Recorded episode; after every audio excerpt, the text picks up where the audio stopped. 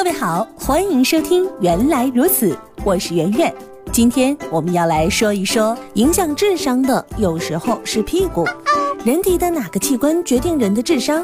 看到这个问题之后，绝大多数人都会不加思索地回答：大脑。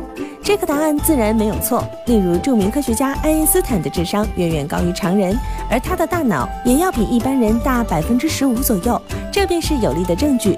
但是如果有人说屁股也能决定智商的话，你会相信吗？屁股决定脑袋这句话本来是被用来形容一个人所处的位置，决定着他思考问题的出发点。但是近些年来的一项科学发现，却让这句话得到了全新的诠释。因为已经有人发现了屁股的大小与大脑的聪明程度之间的关系。美国心理学家史特纳斯进行了一项为期长达五年的研究，他对二百七十六名自愿接受实验的成年人进行了智力测试，其中呢，一百五十二人属于屁股比较大的宽臀族，他们的智商测试平均得分为一百三十七分，他们属于绝对的高智商人群。而那些臀部尺寸没有任何突出表现的人，平均智商则只有一百零六分，这只属于一般人的正常智商范围。那么，除了这些研究数据之外，史特纳斯还对大量历史人物进行了研究。他从历史资料遗留下来的记载中发现，历史上许多伟人，例如埃及艳后克里奥帕特拉、圣女贞德、拿破仑、华盛顿等人，他们都属于大屁股的宽臀族。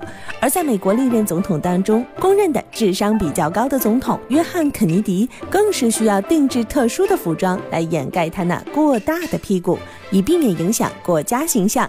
由此足以看出屁股的大小对一个人智商的影响。其实呢，其实啊，在，在人体当中，除了屁股与智商之间的神奇联系之外，还有许多令人难以置信，但是又真实存在着的奇闻。例如，医学家研究发现，嘴大的人容易患胰腺炎，嘴小的人容易得糖尿病，脸大的人容易患上躁郁症，脸小的人则容易患抑郁症。无名指比较长的人患心脏病概率比较低，食指长的人患心脏病概率比较高。